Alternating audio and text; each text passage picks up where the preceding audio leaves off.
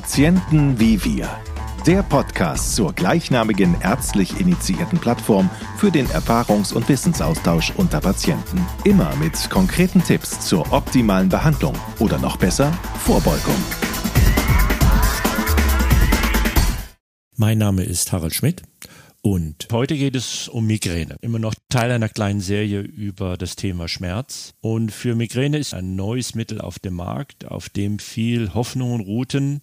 Was ist da dran? Was ist eigentlich Migräne? Und was können Sie sonst noch tun, außer Schmerzmittel zu nehmen? Die Migräne gehört zu den wohl am stärksten unterschätzten Erkrankungen. In Deutschland sind rund 10 bis 15 Prozent der Bevölkerung von Migräne betroffen und ist damit eine der häufigsten Kopfschmerzformen. Täglich betrifft es etwa 900.000 Menschen. Sind vor allem Frauen betroffen, dreimal so häufig wie Männer, etwa 14 von 100 Frauen und nur 7 von 100 Männern. Sogar Kinder können Migräne haben. Da sind aber Mädchen und Jungen gleich häufig betroffen, etwa doch auch vier bis fünf von 100 Kindern. Die Migräne kommt am häufigsten im beruflich aktiven Erwachsenenalter vor, etwa so zwischen dem 20. und 50. Lebensjahr. Mit zunehmendem Alter nehmen dann in der Regel auch die Zahl und Schwere der Migräneanfälle ab. Es sind keine normalen Kopfschmerzen. Sie sind anders als gewöhnliche Kopfschmerzen, die fast jeder Mensch ab und zu hat. Bei einem Migräneanfall setzen plötzlich ganz heftige Kopfschmerzen und typisch wäre auf nur einer Kopfseite ein. Daher kommt auch der Name Hemikrania, bedeutet Hälfte des Kopfes und aus Mikrania dann eben Migräne. Ursachen sind relativ unklar. Man geht davon aus, dass es eine Funktionsstörung der Hirnhaut und der darin befindlichen Blutgefäße ist. Im Weiteren ist es eigentlich relativ unverstanden. Ich komme zum Schluss nochmal darauf zu sprechen. Wahrscheinlich ist es auch ein Gemisch von Ursachen die eben nur bei vielen Patienten zu ähnlichen Symptomen führen, eben diesen migräneartigen Kopfschmerzen. Und dann werden eben alle diese Ursachen zu einer Krankheitsbezeichnung Migräne zusammengefasst. Ist auch nicht bei jedem Patienten typisch dieser halbseitige Kopfschmerz. Migränekopfschmerzen sind deutlich stärker als gewöhnliche Kopfschmerzen und meistens kommen auch noch andere Beschwerden mit dazu. Von einer Migräne spricht man erst, wenn die typischen Symptome mindestens fünfmal aufgetreten sind. Also anfallsartig, chronisch, immer wiederkehrend, häufig einseitig, können auch stark pochend sein. Charakteristisch ist außerdem, dass sie durch äh, Belastung oder durch Bewegung verschlimmert werden. Häufig leiden die Patienten auch an Übelkeit, Erbrechen, Geruchsempfindlichkeit, also man will dann gar nicht riechen oder auch eine Empfindlichkeit gegenüber Licht oder Geräuschen. Und was auch recht typisch ist, dass bevor die eigentliche Migräne, also der Kopfschmerz spürbar wird, dass es so eine Vorphase gibt, die wird auch Aura genannt. Da sehen manche Menschen Lichtblitze oder eigenartige Formen, andere sehen alles verschwommen oder verwackelt oder wie durch Wellenlinien hindurch. Es können sich auch Sprachstörungen, Lähmungen oder Missempfindungen wie Kribbeln einstellen. Diese Auraphase klingt dann ab und wird dann eben gefolgt von den Migräneschmerzen. Und so eine Migräneattacke dauert wesentlich länger als normale Kopfschmerzen, etwa 16 Stunden, obwohl es in einigen Fällen auch kürzer sein kann. Und eine wichtige Unterteilung ist, ob man eben so eine anfallsartige Migräne hat oder sogar chronische Migräneattacken. Also bei weniger als 15 Migränetagen pro Monat spricht man von episodischer, also anfallsartiger Migräne und bei mehr als 15 Migräneattacken pro Monat spricht man von chronischer Migräne. Das kommt allerdings sehr, sehr selten vor. Zum Verlauf. Es ist leider eine lebenslange Erkrankung, mit der man einfach leben muss. Was die Auswirkungen betrifft, aufgrund dieser ganzen Symptome ist es natürlich klar, dass eine Migräneerkrankung den Alltag meist erheblich einschränkt. Manche Menschen haben zwar nur gelegentlich einen Migräneanfall, andere sind jeden Monat für mehrere Tage außer Gefecht gesetzt. Und es gibt dabei auch ein gesellschaftliches Problem, nämlich zusätzlich zu den Migränebeschwerden selber haben die Betroffenen häufig mit Vorurteilen Dritter zu tun, wie zum Beispiel, du siehst ja gar nicht so krank aus, ja, du bleibst ja schön zu Hause. Und das wäre auch so mein Appell an die Hörer, die jetzt selber keine Migräne haben. Bagatellisieren Sie die Erkrankung nicht, bringen Sie Verständnis dafür entgegen. Vielleicht, wenn Sie diesen Podcast als Empfehlung weitergeben, sind auch einige Tipps drin für Migränekranke. Und auf der anderen Seite aber auch als Migränekranker lassen Sie sich jetzt nicht da reinfallen und vertrauen einfach nur auf Medikamente. Ich komme gleich zu den Auslösern, die man erkennen kann, wo Sie auch aktiv mitarbeiten können, Ihre genaue persönliche Problematik zu erkennen und auch dagegen zu arbeiten, zusätzlich zu Medikamenten. Also es ist genauso wichtig, sich nicht in die Erkrankung wehrlos reinfallen zu lassen, wie solche Patienten mit äh, Migräne äh, nicht zu bagatellisieren oder die Erkrankung auf die leichte Schulter zu nehmen. Kurz nochmal zu den Ursachen und Risikofaktoren. Es ist in einer Arbeit erschienen, die die Genetik der Migräne untersucht hat. Dabei wurden 38 mögliche Gene entdeckt Allerdings ist hieraus noch keine Therapie erwachsen und was auch klar ist, dass zu allen genetischen Prädispositionen, die es da offensichtlich gibt, immer noch exogene Faktoren hinzukommen müssen. Und das ist genau der Punkt, wo Sie als Migränepatient einsetzen könnten, zusätzlich zu allen Arzneimitteln und so weiter. Ein wichtiger Faktor, dass Frauen häufiger davon betroffen sind. Zum Beispiel sind die hormonellen Umstellungen während der Menstruation oder in der Schwangerschaft ein Auslösefaktor. Junge Frauen haben oft zum ersten Mal eine Migräne, wenn sie ihre Monatsblutung bekommen. Und bei vielen Frauen bleiben die Anfälle während einer Schwangerschaft aus oder verschwinden nach den Wechseljahren ganz. Das heißt also, hier ist ein ganz deutlicher Zusammenhang, den kann man natürlich berücksichtigen, wie man seinen Alltag plant oder seinen Monat plant, dass man besonders anstrengende, stressige Dinge, die oft noch vielleicht dann zusätzliche Auslöser sind, um solche Zyklustage herumplant und nicht ausgerechnet an solchen Tagen. Dann unregelmäßige Essenszeiten, Ernährungsgewohnheiten, also zum Beispiel Rotwein und Käse können Auslöser sein dann Schlafmangel oder atypischer Schlaf, unregelmäßige Schlafzeiten. All das kann man systematisch angehen und verbessern. Dann äh, Stress. Wenn man sich nervös oder angespannt fühlt, kann das die Schmerzen verstärken, dazu beitragen oder überhaupt erst auslösen.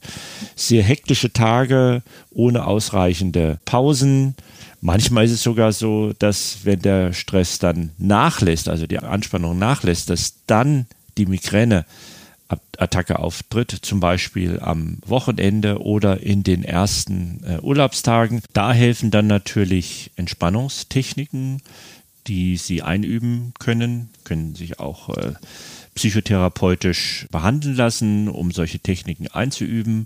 Dann sind einige Patienten sehr wetterfühlig, also immer wenn sich die Luftdrucke ändern, Wetterumschwünge sind, kommt es zu einer Migräneattacke und auch mangelnde Bewegung, sodass man da als Gegenmaßnahme Ausdauersport mit in seinen Tagesablauf oder Wochenablauf integrieren kann, wie zum Beispiel Walking oder Schwimmen. Also ganz wichtig ist es, diese Auslöser zu erkennen und dann zu vermeiden oder gegensteuern. Dazu kommt in Frage zum Beispiel kognitive Verhaltenstherapie oder Biofeedback. Es gibt auch äh, so Nervenstimulationsverfahren. All diese Dinge helfen einem dabei, mit diesen Auslösern umzugehen. Dann, bevor ich zu den Arzneimitteln komme, gibt es auch einige pflanzliche Mittel, Akupunktur und so weiter. Da ist allerdings die Evidenz relativ schlecht, sodass ich da keine Empfehlung aussprechen kann. Was ich noch empfehlen möchte, und zwar dringend, ist ein Migräne-Tagebuch. Das ist heutzutage nicht mehr ein Heftchen, in dem man jeden Tag was einträgt, sondern da gibt es ganz professionelle Mittel, eine Migräne-App zum Beispiel von der Schmerzklinik Kiel oder der Techniker Krankenkasse, wo dann fast schon künstliche Intelligenz im Hintergrund steht, die einem dann hilft, die Ursachen für Migräneanfälle zu analysieren, was ja oft recht komplex sein, dann können ja drei, vier Dinge dazu beitragen und dann aber in den Algorithmen hilft einem herauszufinden, wie man am besten solche Anfälle verhindert. Also zum Beispiel tragen Sie dann ein, was ist kurz vor einem Migräneanfall passiert? Was haben Sie kurz vorher gegessen oder getrunken? Wann hat die äh, Attacke begonnen? Wann war sie vorüber? Wie stark war sie? Zu welchem Zeitpunkt haben Sie die Medikamente eingenommen und wie viele? So können Sie zum Beispiel den Einsatz von Arzneimitteln optimieren. Oder wer zum Beispiel Rotwein als Auslöser im Verdacht hat, sieht dann eben auch über die Eintragungen, dass da wohl offensichtlich ein Zusammenhang steht und dann kann er dies auch weglassen. Dann zu dem Thema Schlaf gibt es eine ganz hervorragende Schlaf-App, die hilft zu ermitteln, was sind die Dinge, die bei einem persönlich den Schlaf stören steht auch wieder zum Beispiel Alkohol nach 8 Uhr abends im Vordergrund. Gut, wenn man das alles dann gemacht hat und wirklich auf dem guten Weg der Vorbeugung ist, dann ist es wahrscheinlich schon in der Regel so, dass sie zu Medikamenten wohl gelegentlich greifen müssen. Und hier sind zwei große Gruppen zu unterteilen.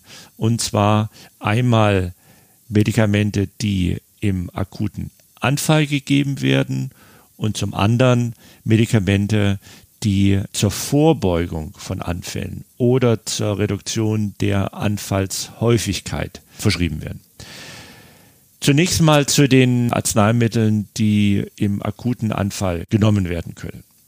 Da gibt es die klassischen Schmerzmittel wie Acetylsalicylsäure, Ibuprofen, Paracetamol, die aber gewisse Risiken haben. Das habe ich schon mal in dem Schmerzmittel-Podcast zu dieser Arzneimittelgruppe erwähnt und komme ich nachher nochmal drauf zu sprechen.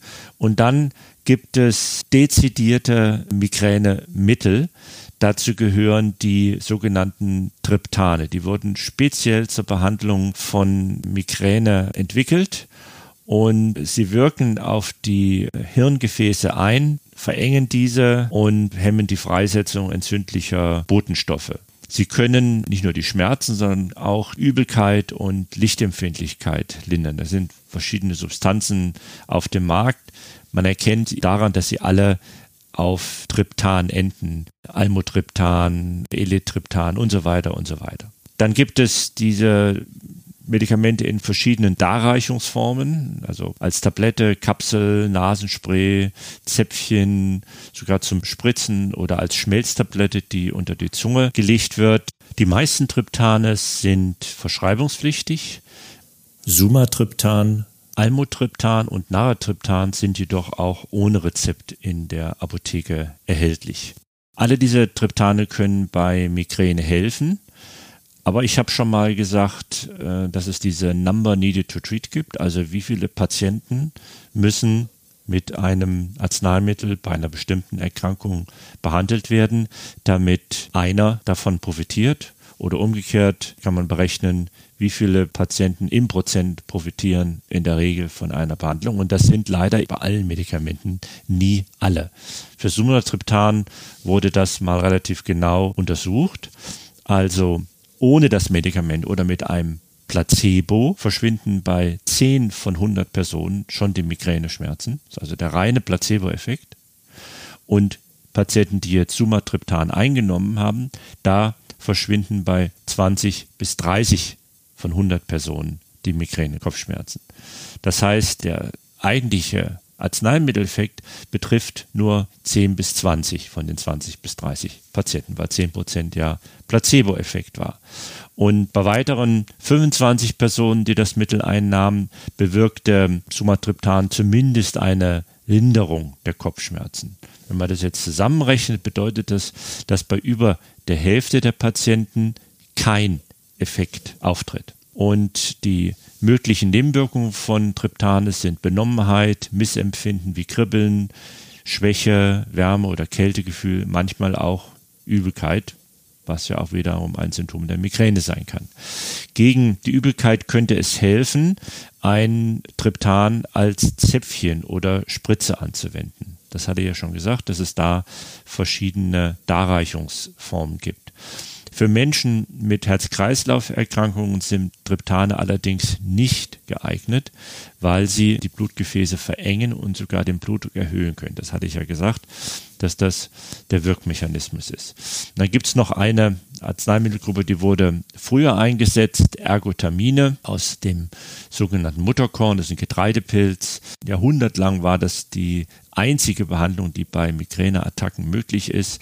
Die Nebenwirkungen sind aber deutlich höher als bei Triptanen und eigentlich sind sie heute nicht mehr Mittel der Wahl. So, also im Grunde genommen gibt es eben diese klassischen Schmerzmittel und die Triptane im Akutanfall, wenn man denn Schmerzmittel nehmen will. Jetzt zu dieser zweiten Medikamentengruppe, die zur Vorbeugung genommen werden. Und wann ist der Punkt erreicht, wo man sagt, zusätzlich zu den Arzneimitteln im Migräneanfall sollte man jetzt noch Arzneimittel zur Vorbeugung einnehmen. Da gibt es klare Leitlinien. Also, wenn drei oder mehr Migräneattacken pro Monat auftreten, die die Lebensqualität stark beeinträchtigen, dann. Oder wenn die Anfälle regelmäßig länger als 72 Stunden anhalten. Oder wenn die Anfälle mit Akuttherapeutika, mit Schmerzmitteln oder Triptanen nicht behandelbar sind. Oder wenn diese Schmerz- oder Migränemittel aus gesundheitlichen Gründen und wegen schwerer Nebenwirkungen einfach nicht toleriert werden, dann bleibt es auch nur als einzige Option. Oder wenn die Attackenhäufigkeit mehr als zehn Tage im Monat betrifft. Dann sollte man überlegen, zusätzlich noch Medikamente einzunehmen, die die Frequenz der Kräneattacken senken. Wie gesagt, es ist aber immer eine persönliche Entscheidung wie belastend die Migräne empfunden wird. Man soll auch immer die Vor- und Nachteile einiger Medikamentenbehandlung abwägen. Ursprünglich wurden alle diese Arzneimittel für andere Indikationen entwickelt. Aber was gibt es da nun? Also, es gibt Beta-Blocker, die werden normalerweise zur Blutdrucksenkung angewendet, wie zum Beispiel Metropolol oder Propanolol oder auch Calciumkanalblocker wie das Flunarizin. Hier auch wieder hilft ein Blick auf die Statistik von 100 Personen, die ein Scheinmedikament, also Placebo eingenommen haben, wurde bei 23 die Migränehäufigkeit im Durchschnitt um mehr als die Hälfte reduziert. Also wieder ein Placebo-Effekt. Patienten, die jetzt dieses Propranolol, den Beta-Blocker eingenommen haben, bei 46 Patienten. Das heißt, der Arzneimitteleffekt beträgt 23, der Rest Placebo. Dann muss man natürlich bedenken, welche möglichen Nebenwirkungen können bei einer Dauertherapie mit Beta-Blockern auftreten. Da kann auftreten Müdigkeit, Schwindel, Schlafstörungen wieder, Magen-Darm-Probleme. Das tritt dann wieder bei 10 von 100 Personen in etwa auf. So eine Prävention ist dann vor allem für Patienten sinnvoll, die ohnehin eine blutdrucksenkende Behandlung nötig haben. Und dann ist natürlich sinnvoll, dass man dafür dann Metoprolol oder diesem Calciumkanalblocker Flunarizin verwendet, weil man dann quasi als Nebeneffekt noch die Migränehäufigkeit behandelt einschränken, muss man sagen, bei Patienten mit Asthma. Die nehmen ja Beta-Rezeptor stimulierende Arzneimittel oft im Asthmaanfall. eignen sich Beta-Blocker nicht so gut. Die antagonisieren ja im Grunde genommen diese Wirkung. Allerdings ist es keine absolute Kontraindikation. Das müssen Sie dann mit Ihrem Arzt genau besprechen. Es ist schon möglich, beides zu machen. Und ein Vorteil von Metobolol ist, dass er auch in der Schwangerschaft als unbedenklich gilt. Ja, dann werden noch zur Anfallprävention krampflösende Wirkstoffe eingesetzt. Das sind also Substanzen, die typischerweise zur Behandlung der Epilepsie eingesetzt werden. Dazu gehört Topiramat, das ist sogar zugelassen für Migräne, oder Valproinsäure. Die ist eigentlich nicht dafür zugelassen, aber im sogenannten Off-Label-Use schon verschreibbar für diese Indikation. Was jetzt die Wirksamkeit betrifft, sind sie ähnlich wirksam wie Beta-Blocker, haben dann andere Nebenwirkungen. Topiramat kann zur Gewichtsabnahme, Müdigkeit, Missempfindungen der Haut wie Kribbeln und Taubheit oder Geschmacksstörungen führen. Das sind ja auch wieder einige der Symptome eines Migräneanfalls. Und in Studien brachen etwa sechs von 100 Personen die Behandlung wegen solcher Nebenwirkungen ab. Die Valproinsäure kann als Nebenwirkung Müdigkeit, Schwindel, Hautausschlag, Haarausfall und Zittern auslösen. Etwa bei sieben von 100 Personen ist dieser Schwindel und Zittern aufgetreten und hat dann zu Therapieabbruch geführt. Diese Arzneimittel, die werden als Tablette eingenommen, also oral. Es gibt aber auch seit neuerem zwei Vorbeugungsmittel, die injiziert werden. Da ist einmal das Botulinumtoxin, Botox, das Nerven vorübergehend betäubt und das wird in kleinen Dosierungen in etwa 30 verschiedenen Muskeln im Nacken- und Kopfbereich gespritzt die Nebenwirkungen und auch die Wirkungen sind nicht von Dauer. Es hält etwa ein paar Monate an und muss in Abständen von zwölf Wochen wiederholt werden. Es ist nur zugelassen für die sehr seltene chronische Migräne. Wenn man sich jetzt auch wieder die Statistiken ansieht, ohne Botox, also allein Injektionen mit Placebo, hat bei 34 von 100 Personen die Anfallshäufigkeit bei eben dieser chronischen Migräne reduziert. Und wenn Botox mit enthalten war, dann 51 Patienten. Also der eigentliche Botox-Effekt sind bei diesen 51 nur eben bei 17 Patienten. Als Nebenwirkungen können auftreten ein steifer Hals oder Schmerzattacken, aber auch wiederum Muskelschwäche, es tritt so bei 10 bis 15 Personen auf. Ich sagte ja, es lähmt Muskeln. Und andere mögliche Nebenwirkungen sind ein hängendes Augenlid, Schluckstörungen und das hängt eben alles mit dem Mechanismus dieser Injektion zusammen. Etwa zwei bis drei von 100 Personen brachen aufgrund solcher Nebenwirkungen die Behandlung ab. Es können auch viel ernsthaftere Komplikationen auftreten, wie Infektionen oder Atemprobleme. Deswegen sollte das eigentlich nur ein erfahrener Therapeut machen, idealerweise ein Arzt.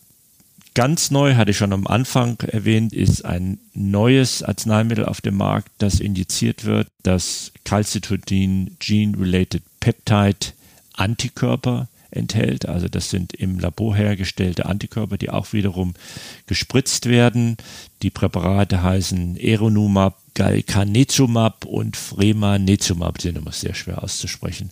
Die verringern die Migräneattacke bei episodischer Migräne, also Unterschied zu Botox. Sie sind auch bei dieser episodischen Migräne zugelassen, nicht nur bei der chronischen, von acht um etwa einen Tag mehr als Placebo. Und bei der chronischen Migräne beträgt die Differenz zum Scheinmedikament etwa zweieinhalb Tage.